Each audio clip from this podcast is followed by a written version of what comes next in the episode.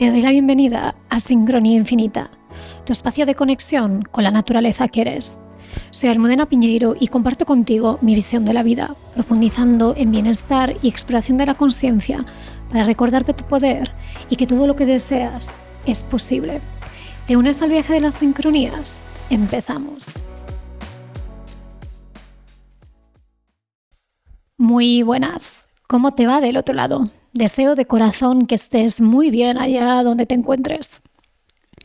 Me pasaba por aquí para contarte un poco la dinámica del episodio de hoy. El episodio de hoy es una entrevista compartida con Alejandro Castro. Y la verdad es que sobre todo sentí pasar por aquí para compartirte un poco el sentir que tuve al realizar esta entrevista y también al haber escuchado este podcast para su edición. Y la verdad es que creo que fue un sentir compartido durante la entrevista, que el tono era un poco más serio de lo que Alejandro y yo inicialmente esperábamos, pero al mismo tiempo siento que durante esta entrevista se han revelado numerosas verdades que querían simplemente ser expresadas a través de nosotros y quizá con esa claridad con la que se han expresado.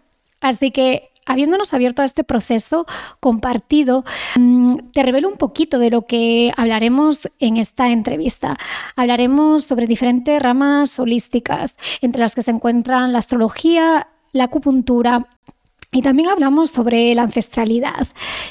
Y honestamente, diferentes temas que se han ido enlazando a lo largo de la conversación que simplemente siento que no necesitan ser encastillados, simplemente ser sentidos y escuchados.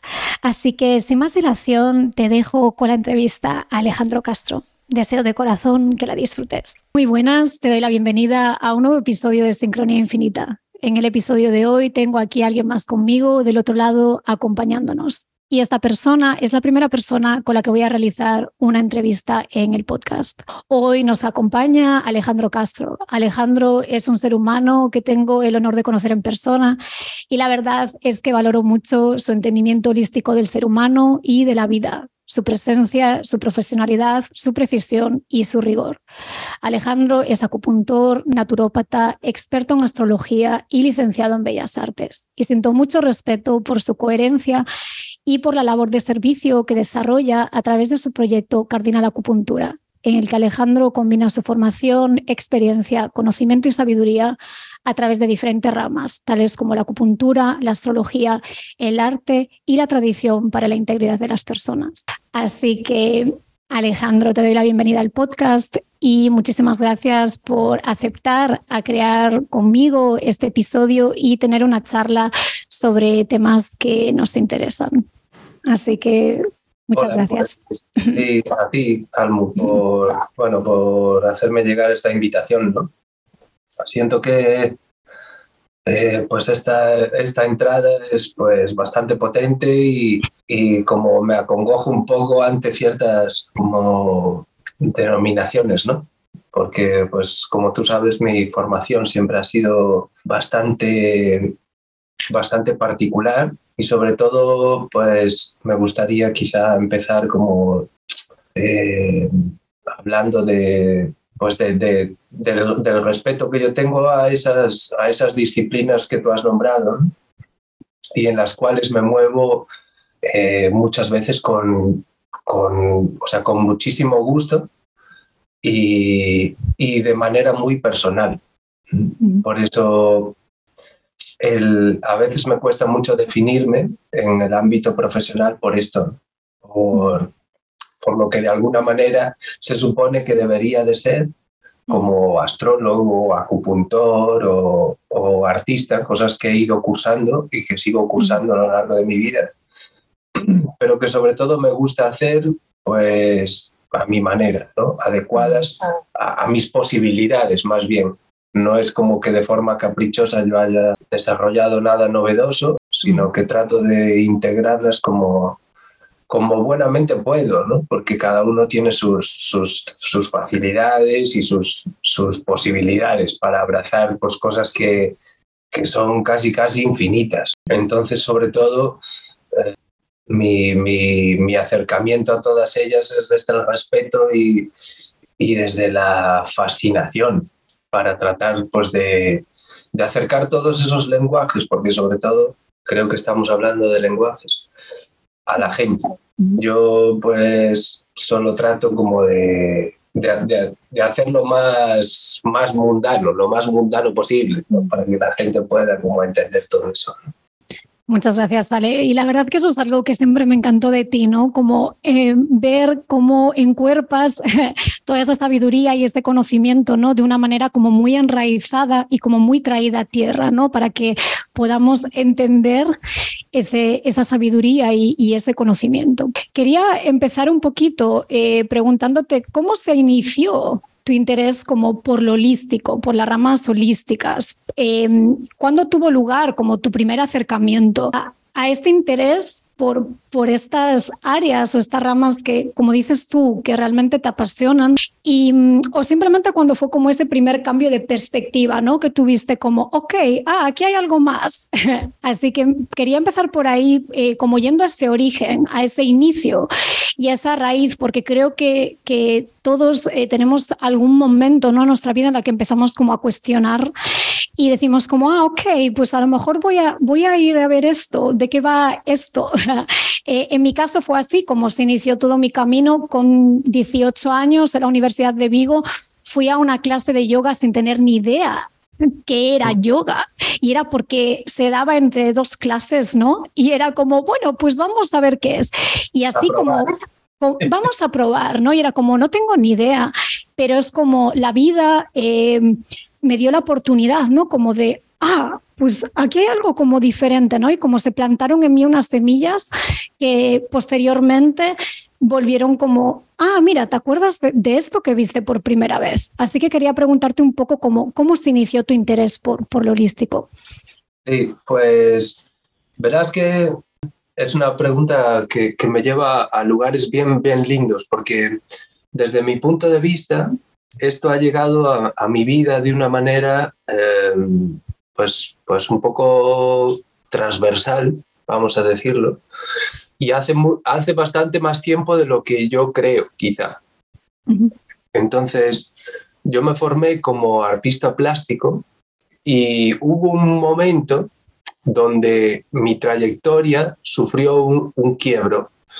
Yo me dedicaba mucho a producir en, en, la rama de la pintura y la fotografía, pero luego la vida pues me fue llevando a otros derroteros y entonces caí en un máster de producción artística. Y entonces ahí desarrollé un trabajo teórico, puramente teórico, en relación a epistemología, es decir, como el método, el método de creación artística. Y entonces como una piedra de, de Rosetta de los egipcios, yo encontré el trabajo de un hombre que se llama David Nebreda, y entonces empecé a analizarlo filosóficamente, muy profundamente, cosas que para mí eran la hostia, porque de repente yo llegué a ese máster con mis pinceles, mi cámara, mi no sé qué, mis sprays, la Virgen, y entonces me encontré con que la gente hablaba de la modernidad, la posmodernidad, no sé, cosas que yo ni sabía ni de dónde salían, ni cuándo empezaban, ni de qué hablaban. Fue como una entrada en el mundo conceptual de las artes potente. Y el trabajo de este hombre, que se lo recomiendo a, a mucha gente, para mí tiene una, una fuerza muy grande en el ámbito teórico. Sus fotografías son muy impactantes y generan bastante rechazo. Sin embargo, su trabajo teórico tenía algo que yo empecé a ver a, perfilar de una manera muy como, como intuitiva, que nadie de alguna manera en, el marco de la, de la, praxis artística me supo ordenar. Y yo buenamente hice una hipótesis como pude en base a algo que yo veía. Entonces vi una estructura de creación en este hombre. O sea, eh, extraje o pude nombrar un método que relacionaba cosas como pues la sombra, la subcultura, eh, la locura, y había una serie de elementos clave en él, como por ejemplo el aislamiento, la autodeterminación, y entonces ahí se generó un ensayo que lleva por nombre Sombra y Subcultura, en donde yo empecé a ver algo. Vamos a decir que este algo tenía una estructura circular. Esto me, llevó a unos lugares muy complejos de, de trascendencia espiritual que con el tiempo me llevaron a abandonar la producción artística y a querer centrarme en lo que yo, en lo que yo trataba de nombrar como la vida como obra de arte. Entonces ahí empecé a hablar de intensidades, empecé a experimentar una serie de cosas en mi vida cotidiana, a sentir como que mi pensamiento se aceleraba muchísimo, que había como un acercamiento a la genialidad muy fuerte, hasta que pude crear ese ensayo y me bloqueé me bloqueé de, la hostia, porque pasó algo con el método que se volvió una entidad que estaba por encima de mí, yo nunca pude superar, no, no pude cuestionar, se volvió un axioma muy fuerte y entonces eh, yo por, aquel, por, por aquellos años, en 2012 o así, yo vivía con una mujer, Andrea, que a día de hoy se ha convertido pues, pues en una arte terapeuta muy buena que tiene, dejadme que la nombre, que es un proyecto que se llama Mugagabe y que está en, las Canarias también, en Lanzarote particularmente. Entonces ella fue como una persona que me ayudó mucho a ordenar todas esas cosas, porque desde el punto de vista de las bellas artes, la gente le parecía una chifladura, todo, todo eso que yo nombraba de de, conceptos de psicología, de filosofía, que si Foucault, que si el otro, que si no sé quién, bueno, una locura. Entonces esta mujer, me, con su trabajo, cuando me compartía, pues me habló de Jung, por ejemplo, hablábamos pues de, de, otras vertientes del psicoanálisis que estaban bastante interesantes y además pues había como algunos acercamientos a a la salud, ¿no? No solo desde el punto de vista psicológico, sino también pues a una vida más saludable. Y entonces ya cuando yo me sentía, recuerdo perfectamente este día, cuando yo me sentía ya patas arriba y nada funcionaba, ella me dijo, tío, ¿por qué no estudias naturopatía? Se te da bien. Y entonces yo me fui a la calle en Barcelona y yo dije, ¿qué puñeta será naturopatía? Voy a buscar en internet. Y efectivamente me matriculé en una escuela de naturopatía y ellos me ofrecieron la oportunidad de hacer una formación doble con, la, con, medicina china también. Entonces ese fue como un primer acercamiento formal al, a mi desarrollo como terapeuta, pero, pero lo más curioso fue que gracias a esta mujer pude de alguna manera como encaminarlo pero lo que me he dado cuenta con el tiempo es que aquel círculo del que os hablo, aquel círculo que, que se estructuraba para describir un método, es el mismo círculo que nosotras podemos ver si observamos una carta natal. Es exactamente el mismo, solo que, claro, yo tenía algunas carencias bastantes a nivel teórico y de formación, y entonces no podía ver correctamente todos los estadios, pero esto existía en el método de creación de esta persona era nada más que, muerte y resurrección. Era todo, todo lo que describe el círculo de, una estructura natal aparecía en su trabajo con los distintos arquetipos. Obviamente unos sobresalían más que otros porque esta persona trataba de, me, refiero a, David Nebreda, eh, trataba de sostener una realidad muy compleja, que era un diagnóstico de esquizofrenia por su cuenta. Entonces, obviamente, yo claro que también eh, eh, había aspectos de, la realidad de un círculo, de la integridad, de lo holístico, que yo como, como un, ser en pañales en estos términos no vi, no pude ver. Entonces el, método no estaba completo, no era una carta natal equilibrada y completa, ¿no? pero realmente el círculo estaba ahí y el círculo habla de eso, da igual donde lo veamos, da igual donde lo, lo observemos, Da igual si es en geometría, en la cúpula celeste, en una carta natal que es una representación o en una esfera, da igual, solo habla de eso, habla de la integridad de la muerte y de la resurrección, del principio y del fin. Es cualquier círculo que veamos habla de eso, ¿no? Entonces ese fue como el primer eh, acercamiento, ¿no? Eh, como ese trabajo dentro de la epistemología del arte que después tomó forma más terrenal gracias pues a esta persona que me orientó un poco para decir, che, esta chifladura que tú tienes encima, que ya no aguanta nadie, porque es que era inaguantable ya una, una vorágine conceptual, eh, que, que, que, que ya me estaba llevando a unos derroteros que, me estaba volviendo loco, pues entonces alguien aterrizó y dijo, oye, igual te viene bien como no flipar tanto y poner esto en práctica un poco. Y fue así como empecé a formarme en Barcelona, sí.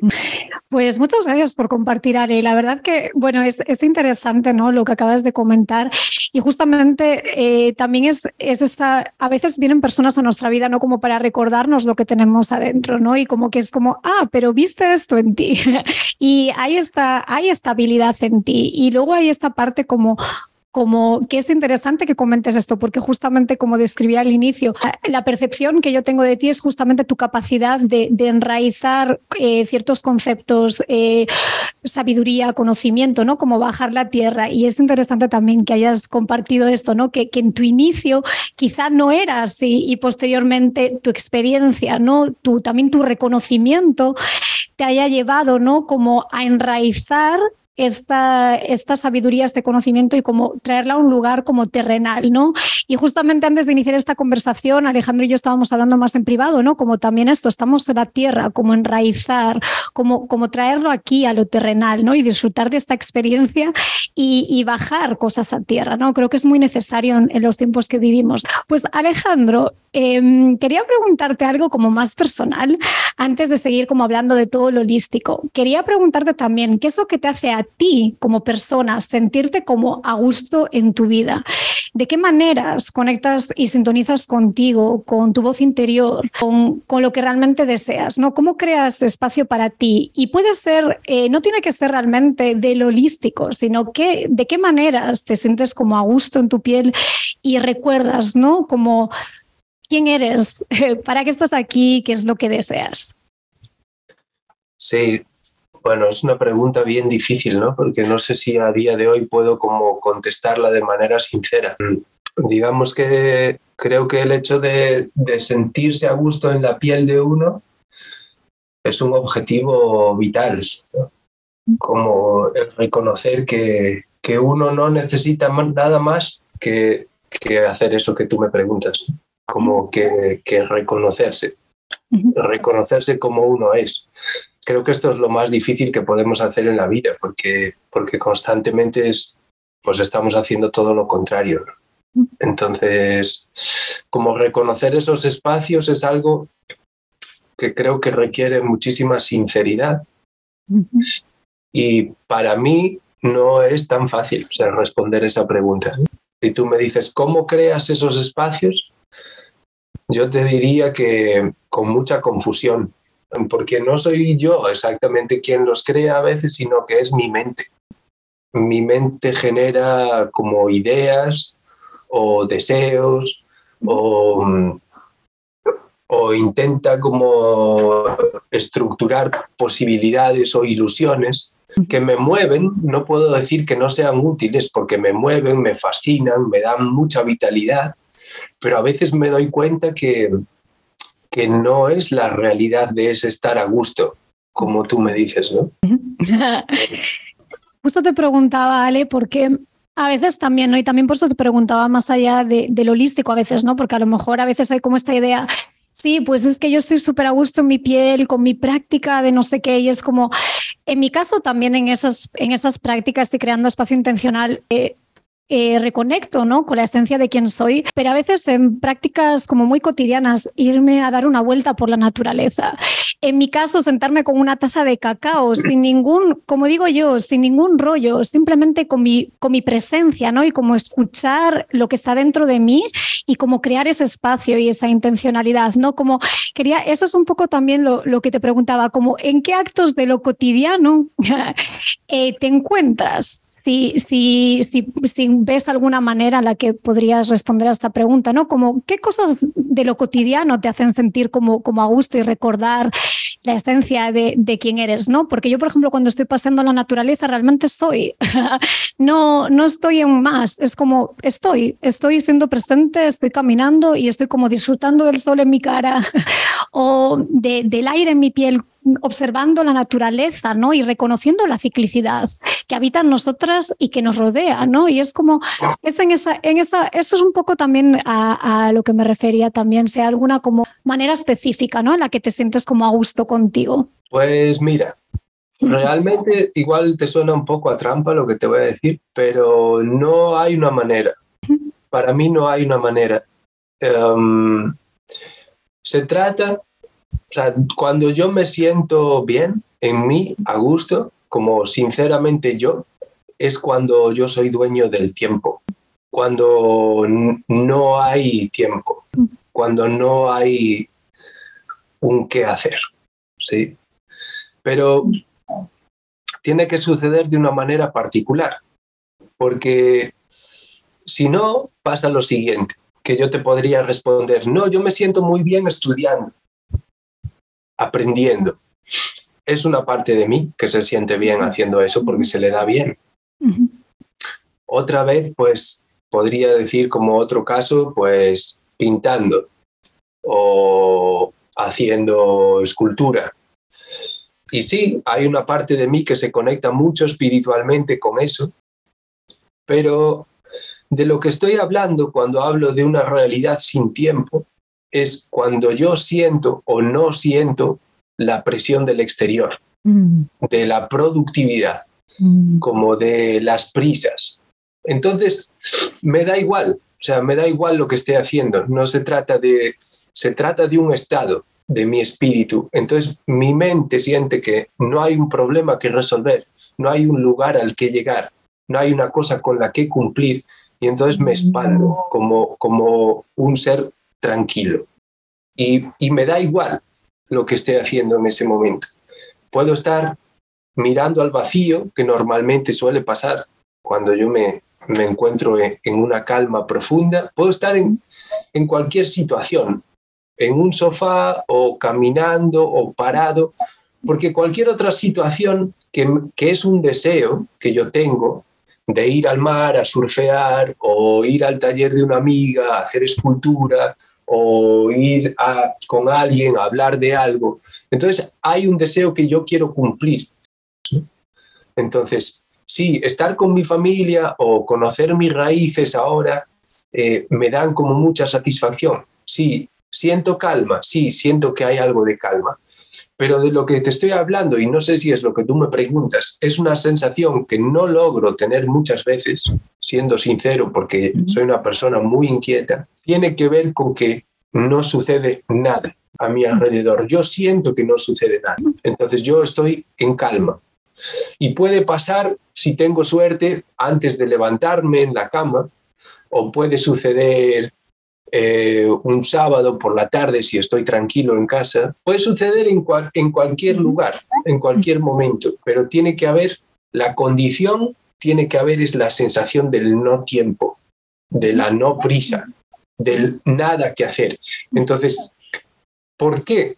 Porque creo que mi ser entonces se desvincula de lo social, de las pretensiones que él tiene para con lo social. Entonces ahí se pierde una cosa que tiene que ver con el tiempo, con la comparación, con lo que yo debería de estar haciendo, con lo que yo, quién debería de ser.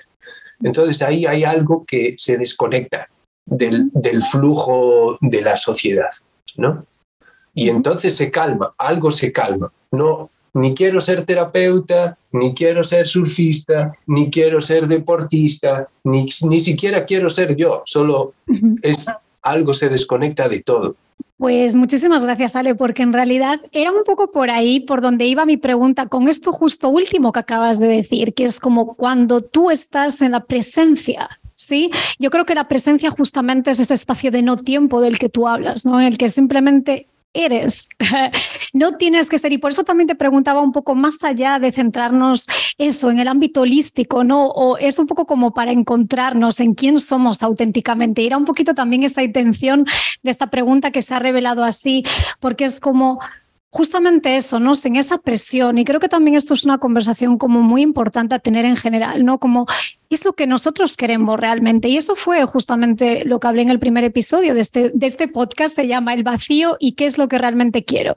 Porque justamente es en esos espacios de vacío en los que simplemente eres, ¿no? Y no tienes que dar una explicación de, ah, es que soy esto. Justamente es interesante y, me sale compartirlo ahora al crear como la intro de este podcast. Era como, wow, en realidad siento que tengo que encasillar a Alejandro de un montón de maneras como para describirlo ante otras personas, como para que entiendan como su labor, ¿no?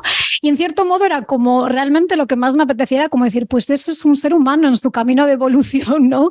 Y, simplemente eso, y, ese ser, ese ser y ese espacio de, de, no tiempo. Pues vamos, no sé si hay algo que quieres añadir, pero um, si no continuamos con, con la conversación. Sí, claro. Sí, sí, sí, sí, seguimos, sí, porque Perfecto. es un tema complejo y, y no, no, o sea, no es tan fácil de, pues no es tan fácil Perfecto. de practicar. Sí.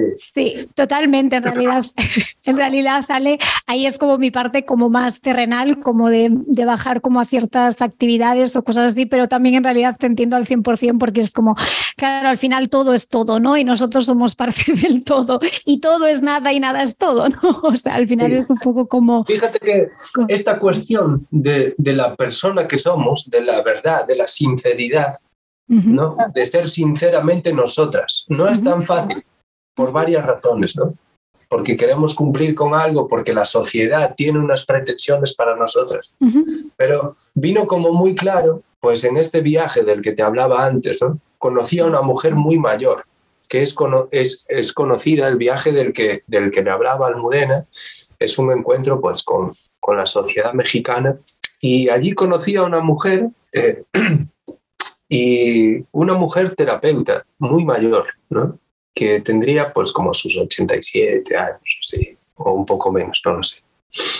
Doña Mali, una abuelita. Muchos habéis oído hablar de ella, habéis conocido un montón y, y así. Pero lo que me llamó de esta mujer, lo que me llamó la atención de esta mujer, que me hizo pensar mucho, es que ella me dijo, yo estuve trabajando 30 años sin cobrar, hasta que vino una persona y me dijo que tenía que pagarme por ello. Y tendrán, tendrá razón o no, yo esto no me meto, pero, pero lo que me hizo pensar es que esta mujer, ¿sabes? Ella tenía su puesto de tacos y de flores y así. Y nadie, absolutamente nadie, en 30 años pudo quitar de su cabeza que ella estaba para ayudar a los demás, aun sirviendo a la gente tacos y vendiendo flores. Y esto me hizo pensar, digo, esta mujer tiene un don, ¿sí? tiene un don y, y no tiene miedo a, a, perderlo, no necesita recordarlo constantemente. O sea, ella lo venera de otra manera, lo cuida de otra manera, ella lo cree de verdad, ella es, sinceramente, es, es una sanadora, aunque venda tacos y flores. Esto a mí me pareció fantástico, como no tiene que demostrar nada, no tiene que demostrarlo a nadie. Ella solo lo es. Y lo puede ser cuando quiera, no, no lo pierde, no tiene miedo a perderlo. Eh, no tiene miedo a... Pues ella, cuando, cuando como tú me preguntas, ¿no? Como cuando, cuando no es nada, pues es sanadora. El resto del tiempo, pues vende tacos y, y flores y, y, es madre de 10 hijos y, y tiene la energía más bestia que yo he atendido nunca. O sea, en medicina china yo la traté y le pude mirar su pulso y yo no he visto un pulso así en ningún joven que he atendido aquí en consulta. Una señora increíble, ¿no? Entonces me llamó la atención esto, digo, la escuela es la vida, ¿sabes? Esos, esos momentos por los que me preguntabas, eso es la escuela, eso es, eso es la verdadera escuela. La, la que ha generado profesionales de quitarse el sombrero es esa, ¿sabes? Ninguna otra, ninguna otra a la que podamos pagar ninguna otra a la que podamos asistir. No, no, no es que esas no, no nos den conocimiento, claro que te lo dan, y a veces muy valioso y muy bueno, pero no es igual, no es comparable, ¿sabes? No es, no es en absoluto comparable. Una obedece a la punta de la pirámide y otra a la base, ¿sabes? O sea, no, son esos momentos, ¿no? Como con los que uno puede ser sinceramente uno mismo que, que al final te constituye. Totalmente, Ale. Y yo también, eso es lo que siento, ¿no? Cuando simplemente puedes ser y no tienes que explicarle nada a nadie, ¿no? Y no necesitas ni siquiera justificarlo. Eres quien eres y tú lo sabes y ya está. Es como un saber inherente, ¿no? A, a una misma también es como está en ti y no tienes que justificarlo o explicarlo a nadie, ¿no? Es como, ah, pues soy esto, soy aquello. Es como, yo soy, ¿no? y, y ya está. Sí, me parece, es interesante, ¿no? Como que esto que ha salido ahora sí, y también es interesante ver el, como el, ritmo, ¿no? Que toman las, las conversaciones, ¿no? Y lo que quiere ser expresado a través de nosotras. Y para mí es interesante porque justamente cuando tú y yo nos conocimos, estaba en un momento que también quiere ser expresado ahora a través de mí, en Galicia, eh, de reconexión con mi raíz, y realmente estaba en un momento en el que solo quería estar sentada en la naturaleza haciendo. y sin tener que explicarle nada a nadie. Era como, y realmente ahí, y siento que quizá hable de esto en un futuro de manera más profunda, pero creo que se me revelaron las verdades más profundas en esos momentos en los que estaba sentada en la naturaleza, en las que no tenía que ser nada, ni nadie, ni crear esto o lo otro para el mundo, o estar en esta labor o en este servicio para mí esos momentos fueron realmente reveladores de entender quién soy, como simplemente estar sentada en la naturaleza y como la información se estaba revelando entre mí, ¿no? Y es como, como ese, ese ser. Y eso, como digo yo, son momentos que no están en redes sociales, solo está la frecuencia en el entendimiento de nosotras mismas, ¿no? Y, y de la vida en sí. Pues quería ir un poquito como retomando así la conversación ahora hacia lo holístico Quería preguntarte, eh, porque siento que en esto es algo que tú y yo también compartimos, que es, que es como, ok, hay unas ramas em, del conocimiento, del saber, de la sabiduría, pero luego también nosotros lo anclamos ¿no? con nuestra persona y con nuestra propia perspectiva y nuestra propia experiencia. Y sí quería preguntarte, ¿qué es la acupuntura para ti? ¿Qué es la acupuntura para ti? ¿Cómo tú la vives? ¿Cómo tú la sientes? Una vez más, sabemos que son temas infinitos, pero un poco si, si podrías expresarlo ¿no? en, en esta conversación a través de palabras, ¿qué, ¿qué, es la acupuntura para ti en este caso? Justamente hablaba con, con una amiga por mensaje antes de esto. ¿no? Yo he estudiado la acupuntura, eh, digamos que gracias a, la tradición de lo que yo llamo mi familia profesional, que bebe sobre todo de la, de la medicina eh, china antigua, del taoísmo y, y sobre todo de la medicina egipcia, del hermetismo. Entonces, para no liarnos mucho, eh, para nosotros la acupuntura es un sistema de regulación es una herramienta que permite regular el sistema energético del cuerpo. Entonces lo hace a través de la parte física, pero en realidad interacciona con la energía del espíritu. ¿Mm? Aquí tenemos que aclarar lo siguiente. Desde nuestra perspectiva, que es esotérica, existen tres cuerpos en el ser humano el cuerpo físico, el cuerpo etérico y el cuerpo astral, por ejemplo, por llamarle de alguna manera. Cada cultura le llama de forma distinta. La acupuntura son agujas que se pinchan en el cuerpo físico. Hay un trozo de metal que tiene una forma muy particular, que no es azarosa, que se pincha en unos lugares precisos, de una manera precisa, en cada uno de los diferentes casos. Esto es súper importante. Nosotros no trabajamos con secuencias de puntos asociadas a una sintomatología, porque eso quiere decir que nosotros no estamos entendiendo el sistema de regulación energética, porque ese sistema, como hay una enfermedad, hay una irregularidad en el flujo energético, es decir, es al revés, más bien como hay una irregularidad en el flujo normal del sistema energético, entonces se manifiesta una patología. Nosotras lo que hacemos es con esos pinchazos volvemos a resetear el flujo normal de la energía. Por eso nos gusta decir, o a mí me gusta, o me ha salido así, decir que la acupuntura es un sistema de regulación energética. Y dice, bueno, es que eso es muy etérico. Sí, pues te lo explico de manera física es una realidad que órganos y entrañas tienen unas funciones, tienen unas funciones fisiológicas y tienen una relación con la energía, el prana, el chi, el éter, el espíritu o como cada uno quiera llamar.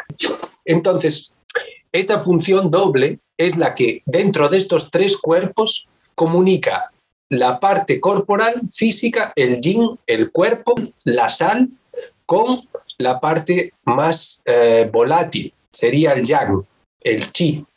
Entonces hay una conexión entre esas dos que se resuelve con la acupuntura.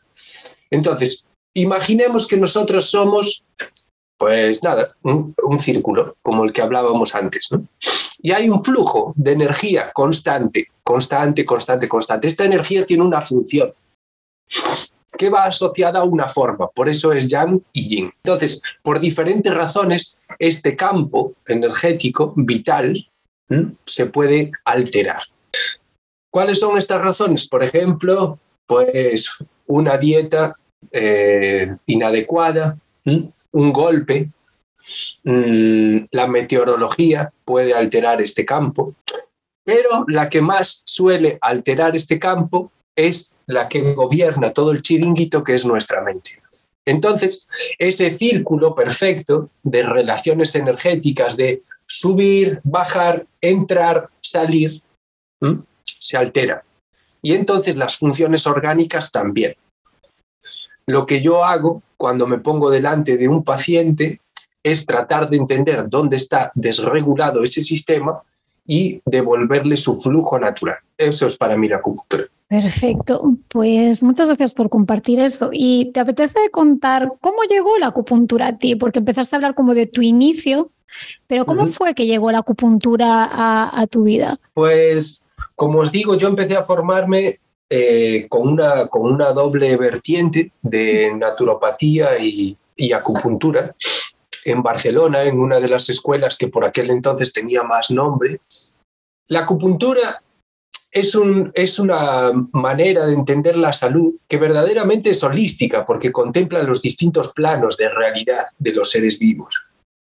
Entonces, llegó a mí de una forma, pues, pues como cualquier estudiante, con libros, teoría y, y, la invitación a hacer una inmersión en una realidad que es totalmente distinta, porque la acupuntura pues habla de frío, habla de calor, habla de humedad, habla de las cosas que suben, de las que bajan, de las que se expanden, de las que se contraen. Eso no tiene absolutamente, en principio, nada que ver con nuestros conceptos de, de la realidad sanitaria de aquí. Ah, mucha gente ha intentado traducirlos, pero en, esa traducción se pierde gran parte de la esencia de la medicina. Entonces, digamos que como todo el mundo, creo, o como la mayoría de nosotros, la acupuntura a mí llegó pues, en el marco de una clase. Yo iba a clase pues eh, casi a diario para, para hacer mi formación. Pero diré como por nombrar un poco la, realidad de lo que para mí es la medicina natural, yo conocí a una persona que trabajaba en esa escuela, eh, alguien que yo considero hoy, pues hoy en día mi hermano, que se llama Lucas Lago Mancini, y él me enseñó, él me invitó a sus clases particulares, porque la escuela donde yo estudiaba quebró, porque al fin y al cabo, eh, pues era una empresa. Entonces, pues me invitó a sus clases que pues como, como, bueno, pues en un lugar sencillo, pues nos reuníamos semanalmente a, hacer una formación alternativa de acupuntura. Entonces, para mí, yo entré ahí en la acupuntura de verdad. ¿Sí? Yo tuve la oportunidad de aprender de una persona fuera del marco oficial que me hablaba de cosas que, como no se habían escuchado antes en, los primeros años de formación, como la relación de la acupuntura con la tierra o la relación de la acupuntura con la meditación o la relación de la acupuntura con las células o con el sistema nervioso, ¿no? Cosas que parecían como un poco más complejas, pero que eran coherentes, describían una realidad más completa. Es decir, eh, ahí digamos que yo empecé a entrar en la acupuntura que practico hoy en día. Y Ale, quería preguntarte, esto es como una curiosidad que, siento, pero creo que también es un reflejo. Y quería preguntarte si hay una manera que puedas definirlo. ¿Cuáles son las tendencias más comunes que observas a nivel colectivo, los aprendizajes más comunes a nivel colectivo en, en el trabajo que estás desempeñando? Simplemente tu observación en, en el día a día. ¿Sientes que hay como algo que está pulsando fuerte a nivel colectivo y a nivel general que estamos transitando como especie humana? Eh, obviamente, para mí como especie nos tenemos que hacer cargo de todo lo que significa la era tecnológica, de la devastación de la naturaleza, del distanciamiento de lo material, pero a la vez en una sociedad materialista, la conversión del ser humano libre en un consumidor. Todo eso hay que encajarlo. O sea, eso, digamos que de alguna manera está llegando a mí en gente que sufre de mucha confusión, gente que se está cuestionando profundamente eh, el, lo que me preguntabas, el quiénes son, el, el qué vienen a hacer aquí, ¿no? Eh, cómo lidiar con todo este torbellino de, de, de, impulsos que vienen del exterior que nos llevan a pensar que, que todas podemos ser lo que queramos, ¿no? Que, que todas tenemos que ser a la vez de alguna manera particular. Yo creo que la gente que llega a mí particularmente es gente que está en un punto de aventurarse de una forma u otra a reconocer verdaderamente quiénes son. Sí, hay mucha gente, hay, no es toda, ¿eh? hay gente que llega a mí porque le duele la espalda o porque porque viene desahuciada de la medicina natural, porque no, o sea, de la medicina alopática, porque no, no le saben decir lo que tiene o cosas así. O gente que viene para probar, pero, pero los casos que yo sigo de cerca, quienes son mis pacientes, como que ya tienen una trayectoria, pues creo que sí, que están como teniendo la necesidad o se están viendo contra la espada y la pared de que su vida le está pidiendo sincerarse. Esto creo que, que es lo que yo siento en, en, mis pacientes. Luego a nivel social, pues creo que va más un poco por, por donde te decía, ¿no? Como la confusión que hay de la gente y, y, no sabe qué quiere ser, qué quiere ser laboralmente, no sabe qué quiere ser personalmente, no sabe qué quiere ser como especie humana. Eh, creo que vivimos en la era de la, de la hiperposibilidad y esto genera mucha confusión. Pues gracias por compartir. La verdad que me apetece a mí también compartir mi perspectiva con lo que estoy sintiendo. Y yo en realidad también es un poco con esta pregunta inicial que, que te hacía y es como lo que, lo que yo siento también en las personas que vienen a mí es como cómo crear espacio e intencionalidad para sentir y escuchar lo que yo realmente quiero y quién soy, sin lo que alguien me dijo afuera, sin lo que la sociedad me dijo, sino qué es lo que yo realmente quiero, quién soy, porque al final es como, creo que también eh, las cosas son mucho más sencillas de, lo que puede parecer. Es como el retorno a esa sencillez y esa simplicidad para recordar quién somos, ¿no? Y eso es lo que yo siento que cuando encontramos esa coherencia en, en nosotras mismas y esa oportunidad de escuchar quién somos auténticamente, como que también nuestro exterior se va a transformar desde esa coherencia, desde esa sobriedad y desde, esa verdad con nosotras, ¿no? Porque cuando tú también entiendes quién eres o estás en el camino de entender quién eres, ¿no? tu relación con el todo se transforma. Eso es como, como mi sentir también y lo que siento que también son las personas que llegan a mí, que están también en esos saltos, en esas transformaciones, ¿no? De confiar en ellas mismas, confiar en la vida y confiar en lo que está dentro de su voz real, de su interior. ¿no? Y como de escuchar, ok, mi cuerpo está pidiendo esto, o mi corazón o mi alma me está pidiendo esto, ¿no? No, no lo que la, la sociedad nos dijo que teníamos que ser o nuestro condicionamiento. Así que bueno, me apetecía como compartir eso también, porque obviamente cada caso es único y particular, pero es como un poco ese sentir colectivo, ¿no? Porque a veces hay como un sentir Y, es como esa percepción, ¿no? Que creo que muchas personas eh, estamos sintiendo, ¿no? Y, que se refleja, ¿no? En las interacciones humanas que tenemos, a las personas que, llegan a nosotros, ¿no? Y que todos obviamente estamos en este proceso, con nuestras particularidades, ¿no? De, nuestro propio camino y de nuestra propia trayectoria, pero que estamos como en este proceso de reconocimiento, ¿no? Infinito, realmente. Es Alejandro, es como, como interesante, ¿no? la, la, como la dirección que va tomando nuestra conversación también. Y quería preguntarte también sobre ti una vez más, porque creo que al final es como todo el mundo puede buscar en internet qué es acupuntura, qué es astrología, que sí, o sea, al final es como todos tenemos hoy este acceso, ¿no? De, a la información. Quería preguntarte a ti personalmente, Em, ¿qué es lo que más te, te gusta o te nutre de servir a otras personas y de acompañar a otras personas en estos procesos de reconocimiento? ¿Qué efecto, qué impacto, qué sentir tiene en ti acompañar a otras personas? Sí, o sea, realmente mm, yo necesito acompañar a las personas. Yo necesito estar al servicio de las personas. Em, ¿Qué significa esto? Eh, bueno, pues ahí es una, es una dualidad pues muy controvertida porque realmente es uno de, los, de los fundamentos de algo que astrológicamente se conoce como la realidad de Virgo, que es la necesidad de ponerse al servicio de algo. Es una necesidad. Lo que a mí me aporta es sentirme en mí, en mi ser, porque mi sol está en Virgo. O sea, mi sol, mi corazón, mi esencia, lo que necesita es el servicio.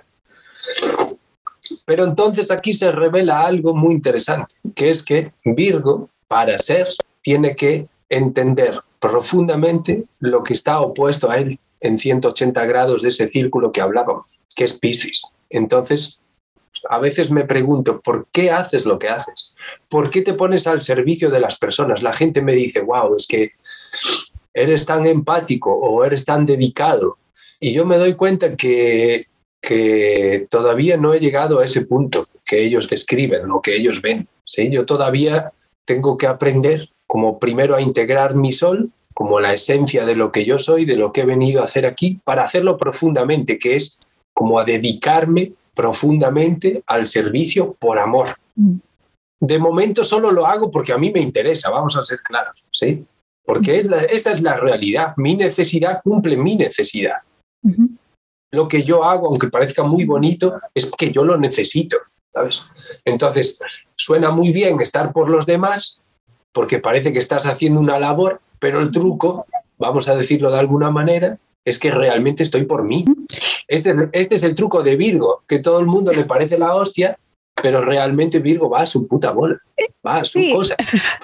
Forma, parte de un sistema, sí, forma parte de un sistema. ¿Lo hace lo mejor posible? Sí, lo hace lo mejor posible. ¿Está al servicio de los demás? Sí, está al servicio de los demás. ¿Para qué? Para él. Esto es una, una cosa curiosa que tenemos que entender, como no es malo, no es bueno, es así. ¿no? Entonces, lo más interesante para mí de esto es que ese es el, camino a algo mucho más grande, que es lo que verdaderamente se significa el servicio. El servicio tiene algo muy fuerte, muy, muy fuerte, que es el, el acceso, la llave a Piscis, que es la pérdida de la identidad por servir a los demás. No como algo jodido de decir, bueno, es que ahí estás dejando de ser tú. No, estás siendo más tú que nunca. ¿Sí? Estás entendiendo profundamente qué es lo que significa ser para que el otro pueda ser todavía más. Esto es como lo más grande, ¿no? Entonces cuando dices, ¿qué, es, qué sientes tú? ¿Qué es lo que te hace sentir cuando estás al servicio de una persona? Muchas cosas, porque, porque nosotros somos seres complejos y entonces mi, mi psique, mi realidad psíquica se compone de muchas cosas. Entonces hay, hay, varias, hay varias cosas que, que, yo, pues, eh, en base a la realidad profesional que yo he estructurado, cumplen mis necesidades egoicas. Entonces, una de ellas, por ejemplo, pues, pues he tenido la suerte, trabajo en un lugar bonito, entonces pues yo ahí me siento bien. La gente se siente bien, yo me siento bien, es cómodo, está bien, ¿no? Cumple una parte de mis necesidades, como de esa parte en Libra, ¿no? Venus en Libra, todo lindo, muy bien, está muy bien. Bien. Atiendo a la gente, estoy al servicio, el sol está ahí bien, bien a gustito, ¿no? Y, y, me da la oportunidad de, pues, de profundizar en, estas culturas de las que estamos hablando, de la medicina natural, la espiritualidad, la trascendencia. Al fin y al cabo de lo que se trata aquí es como de generar una realidad lo más próxima posible a la integridad psíquica de uno. Entonces, no puedo hablar de una única cosa que se cumpla cuando yo me pongo al servicio. Tengo la suerte de haber podido encontrar un lugar, un espacio, un tiempo que me permite cumplir muchas, porque de eso se trata, de tratar de cumplirlas todas. Eso es la integridad. Si no, sería una locura. Pero, bueno, pues ahí está del servicio, que es como, bueno, yo me pongo al servicio del otro, pero como dice el doctor Bach, no olvides nunca que tú estás para desarrollar tu propio yo. Y esto es lo más importante, ser sincero con tu propio yo. No vale decir, bueno, yo te paso por encima porque es mi propio yo. No, no, eso no es así. Hay una parte que tenemos que, que controlar. O sea, si tú eres sincero, le estás pasando a alguien por encima porque te conviene, no porque es tu propio yo. Eso es una triquiñuela de niño, ¿no? Pero pero el ponerse al servicio, pues tiene eso. El principio del servicio, que es donde yo considero que me encuentro ahora mismo, todavía no es el entendimiento profundo de lo que significa el amor universal. Que aparentemente puede parecerlo, ah, bueno, todos los terapeutas tienen una parte del servicio, pero no todos somos como maestros de nosotros mismos todavía. Eso es el servicio de verdad el entender que todos somos iguales. En el momento en que nosotros como terapeutas nos plantemos delante de alguien y podamos reconocer que esa persona nos va a enseñar tanto como nosotros a ella, entonces entramos en algo muy profundo. Mientras tanto, que creamos que nosotros la vamos a curar y la vamos a ayudar, todavía estamos en pañales. Ajá. Ale, pues muchísimas gracias. Me apetece compartir algo que también me, parece que quiere ser compartido a través de mí. Un par de cosas que, que dijiste. Yo lo preguntaba porque justamente, interesantemente para mí en mi vida, cuando estoy compartiendo con alguien desde esa posición, en realidad es que yo aprendo un montón en este proceso. Y siento que la persona que se está sentando conmigo me está reflejando algo que yo tengo que ver también y que integrar, porque el proceso es infinito, ¿no? Y es como, justamente es eso, todos estamos en nuestro camino de reconocimiento, ¿no? Al final no es que porque uno esté en una posición específica, ¿no? De lo que se conoce hoy en día como servicio. Sí, eso, tú estás en tu camino individual, ¿no? Como, como, como persona en tu reconocimiento, ¿no? Individual o de tu propia esencia. Y entonces eso también era lo que me apetecía compartir, porque mi sentir, por eso también te preguntaba, es porque cada vez que yo estoy compartiendo con alguien desde esa perspectiva, ¿no? digamos, de lo que se entiende hoy en día como el ámbito profesional, pero en ese acompañamiento o simplemente un acompañamiento que tampoco es, eh, que es con una persona de mi vida, ¿no? un acompañamiento de un proceso. Realmente mi sentir es como hay algo en el centro de mi ser y en mi corazón que es como que, que me recuerda que esa es la manera, que ese es el lugar, el espacio y que me recuerda la conexión ¿no? que nos une y, y, lo que somos, ¿no? Y también como en esos espacios, ¿no? En los que también ves a otra persona desde lo vulnerable, desde la honestidad. Al final creo que es algo que tú también tú y yo compartimos, como esa parte de la sobriedad, como verse auténticamente. Y cuando veo a otra persona desde esa autenticidad y yo también me abro a compartir desde ese espacio, es como, wow, el proceso es como muy expansivo para todas las partes involucradas, ¿no?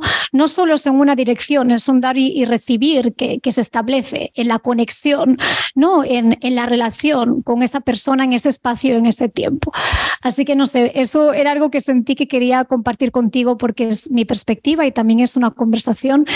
Y también me pareció algo muy importante lo que dijiste, ¿no? Como eh, algo, algo así de lo que recuerdo, ¿no? Que es como primero tienes que verte tú y reconocerte tú. Y yo creo que esto es esencial y al menos eh, en mi camino creo que es como la parte de poder estar en mi centro también o lo más posible en mi centro, que es como tener esos espacios ¿no? para, para ser conmigo y escuchar quién soy, qué es lo que necesito, no lo que otros necesitan o cómo dar de mí, porque al final también eso es una cuestión energética, no, no es como tiene que haber un, una entrada y una salida, un dar y un recibir.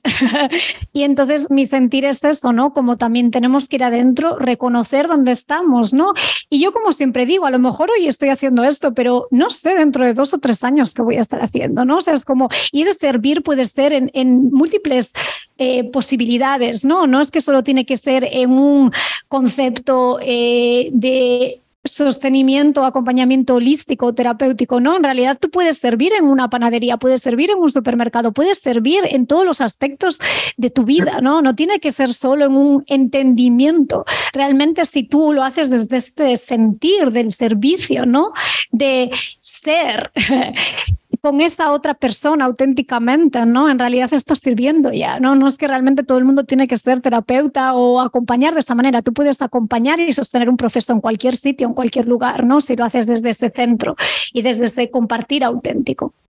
Ese es Mi, mi sentir y lo que sentí que quería como compartir. Total, creo que hay algo en la palabra paciente que deberíamos como de no sé si de revisar, pero podemos jugar aquí ahora con ello, porque pienso que el proceso del que hablamos, nosotros somos pacientes en el sentido no de pazos, que es como se, se utiliza, una persona que llega, llega con su sufrimiento y por eso es paciente. Pero realmente nosotros deberíamos de ponernos en una situación de pacientes, de ser pacientes.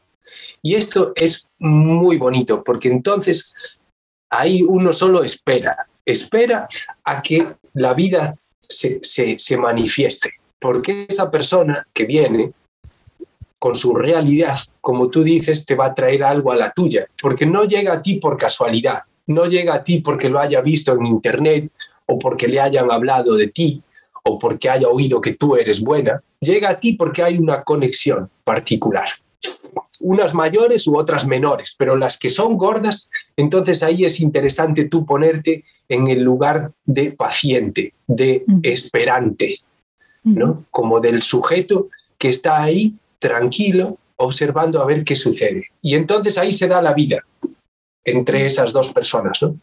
Entre la que te viene a ver y tú como ser paciente, como poder ponerte en un lugar de espera, a la espera de que el proceso de esa persona vaya evolucionando. Y entonces eso es bien lindo, porque seguro te va a mover cosas. Y, eso es lo más interesante, ¿no?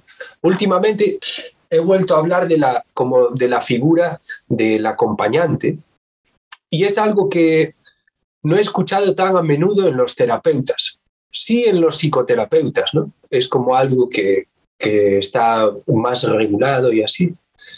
Pero sí que es necesario que alguien nos acompañe para poder devolvernos como esta visión de las cosas.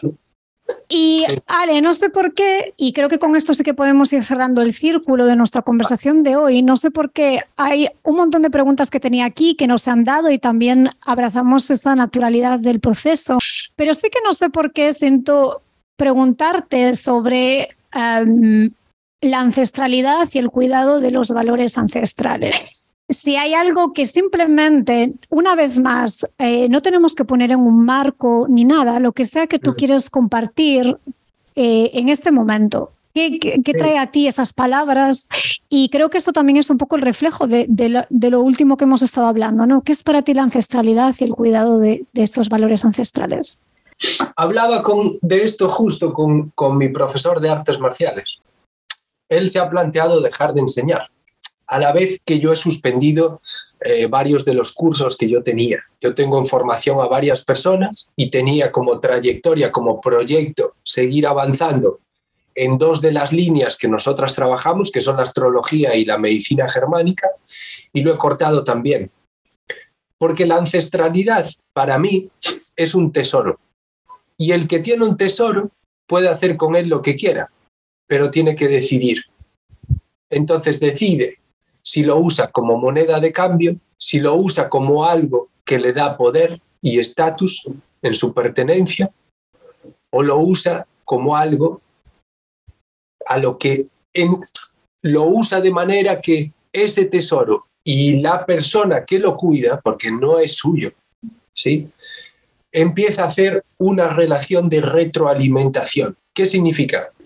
Que ese tesoro, si tú lo cuidas, si tú lo veneras, si tú te das para que él te dé, cada vez se va a hacer más grande, cada vez va a tener más valor. Si tú lo usas como moneda de cambio o como una cosa para darte estatus, es una decisión que, bueno, pues está dentro de cada uno, pero el valor de ese tesoro creo que cada vez se va a hacer menor. Entonces, para mí la ancestralidad es algo que todas tenemos, que todas deberíamos de venerar y desde mi punto de vista no usar como moneda de cambio, como ni para tener poder o estatus, ¿no? Porque, bueno, al final es algo que no es nuestro. Tenemos que entender que no, no pertenece a nadie. Entonces, ¿está bien cuidarlo? Sí, creo que sí, que está bien cuidarlo, porque no todo el mundo eh, a lo mejor está preparado para acceder a según qué cosas. Pero no por, porque uno sea mejor que otro, sino porque creo que hay ciertas cosas que te pueden lastimar o adentrarte en unas realidades eh, muy complejas que te pueden llevar a confusión. Por ejemplo, hablaba con unos amigos de una cosa que me gusta mucho hacer. Os invito a que la gente que escucháis, si queréis, lo probéis a hacer. Eh, hay un movimiento que se llaman los tierraplanistas. Sin adentrarnos demasiado en creencias de terraplanismo a mí me gusta plantear este debate en una mesa con distintas personas, al azar, a mí no me importa qué forma tiene la Tierra, ni si la NASA pertenece a no sé quién, o si se puede salir o no se puede salir, si se puede ir más allá de los polos. No me interesa eso, realmente. Pero si uno en una comida de lo que sea, de familia o no plantea que la Tierra quizá no es redonda, que no se puede salir al espacio, entonces por favor un día hacedlo y comprobad la reacción de la peña ¿Por qué? Porque la gente se empieza a poner tensa, muy tensa. Y normalmente arremete contra ti que lo has dicho, independientemente de que sean tus creencias o no. Entonces, quiero decir que ahí se está tocando algo bastante gordo. ¿Qué significa esto? Que la gente igual no está preparada para plantearse eso, porque lo que tú estás tocando es uno de los pilares más gordos de la existencia del ser humano.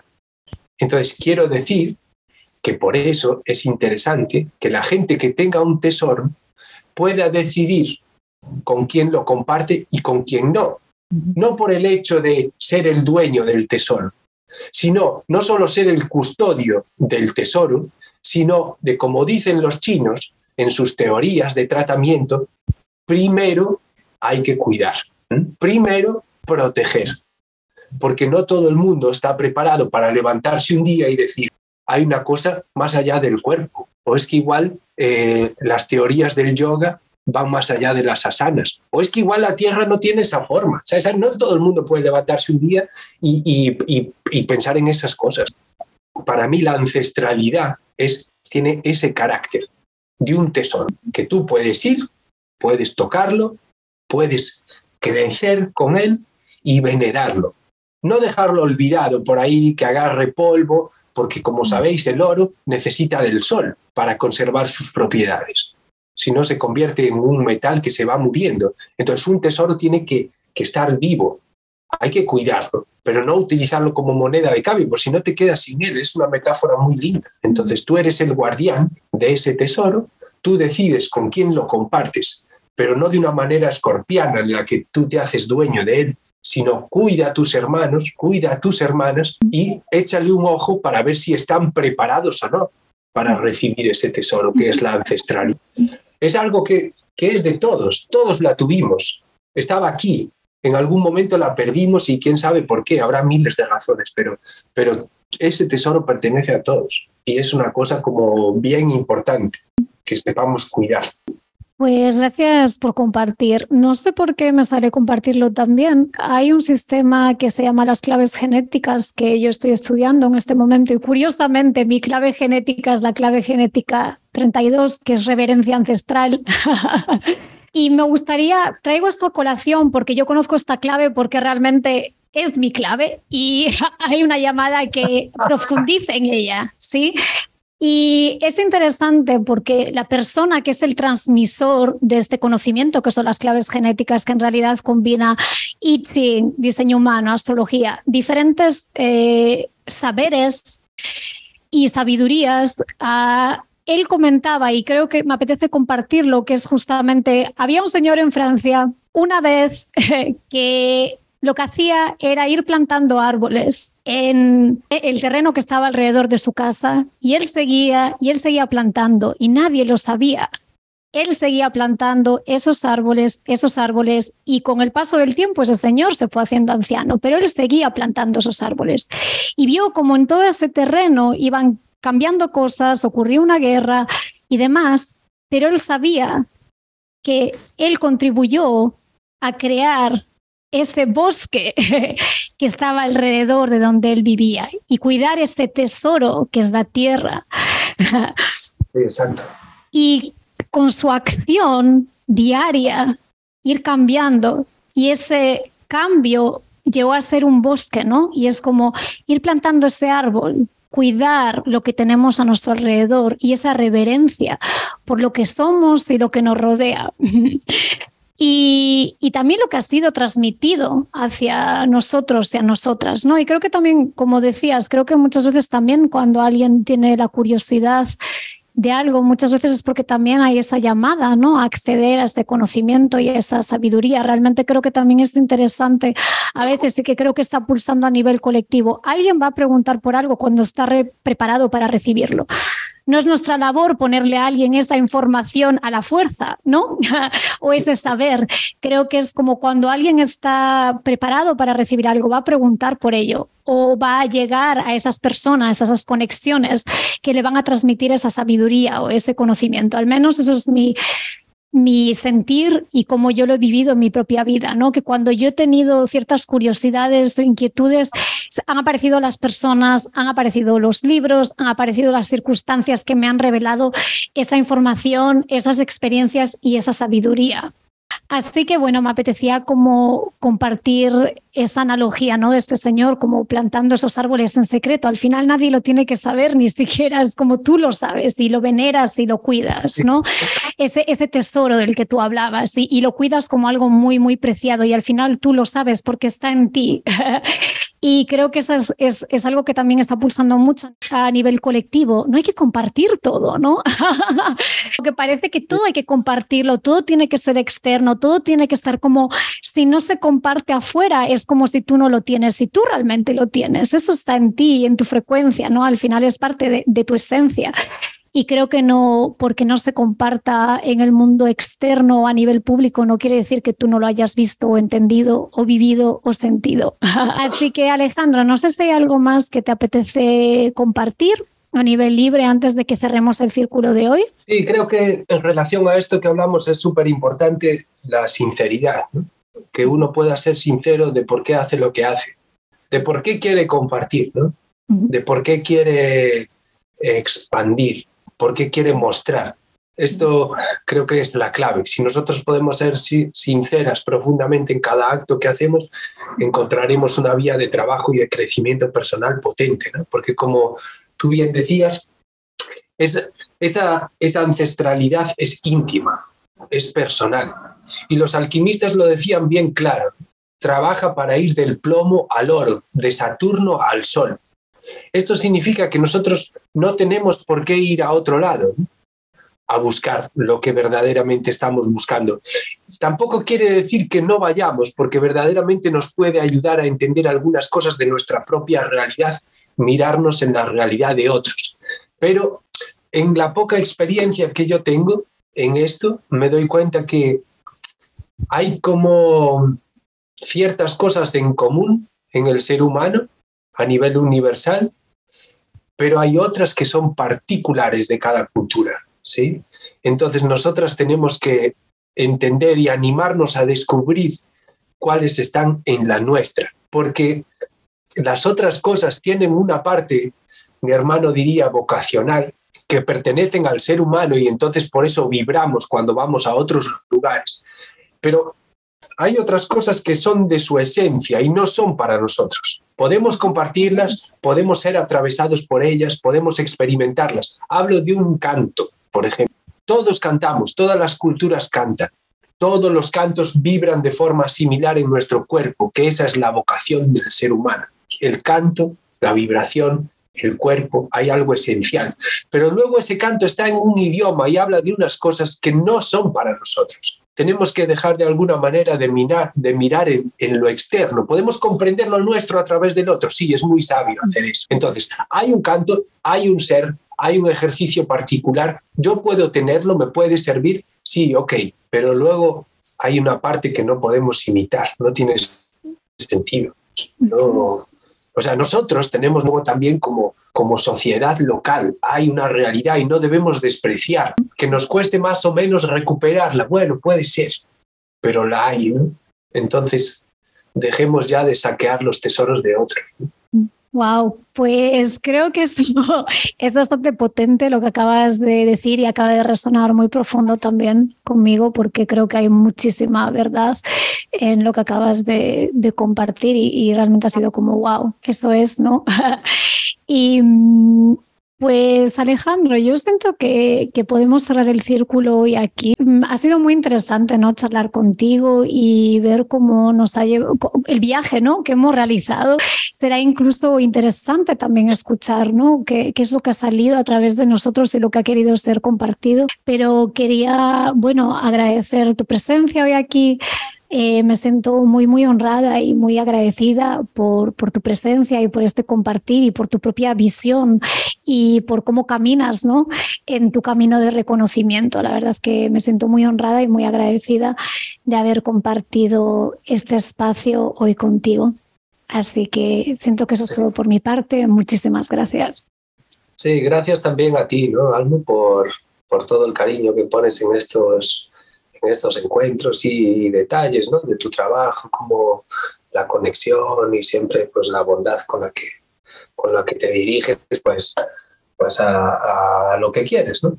Esto pues es de agradecer por invitarme, obviamente, de participar. Yo estoy encantado pues, de hablar de estas cosas, que es mi profesión, la vida. Y si pueden servir a alguien, pues, pues genial, agradecer a, a la gente que pues, presta su tiempo para escuchar este tipo de cosas y, y, y bueno, pues en general, gracias ¿no? por tener la oportunidad. Perfecto, pues muchísimas gracias Alejandro. Eh, que tengáis buen día. Pues. Igualmente, muchísimas gracias y toda la información de Alejandro también quedará en las notas del podcast para quien tenga que realizar esta conexión contigo, la sincronía estará ahí presente. Para quien tenga que conectar contigo, pues estará esa información presente para que se crucen los caminos que, que tengan que cruzarse. Así que muchísimas gracias. Muchísimas gracias por tu presencia y por compartir este tiempo conmigo. Deseo que hayas disfrutado de este episodio. Si te apetece contarme qué te pareció, puedes conectar conmigo a través de la sección de contacto de mi página web www.sincroniainfinita.com o directamente en mi cuenta de Instagram Sincronía Infinita Podcast. Hasta la próxima.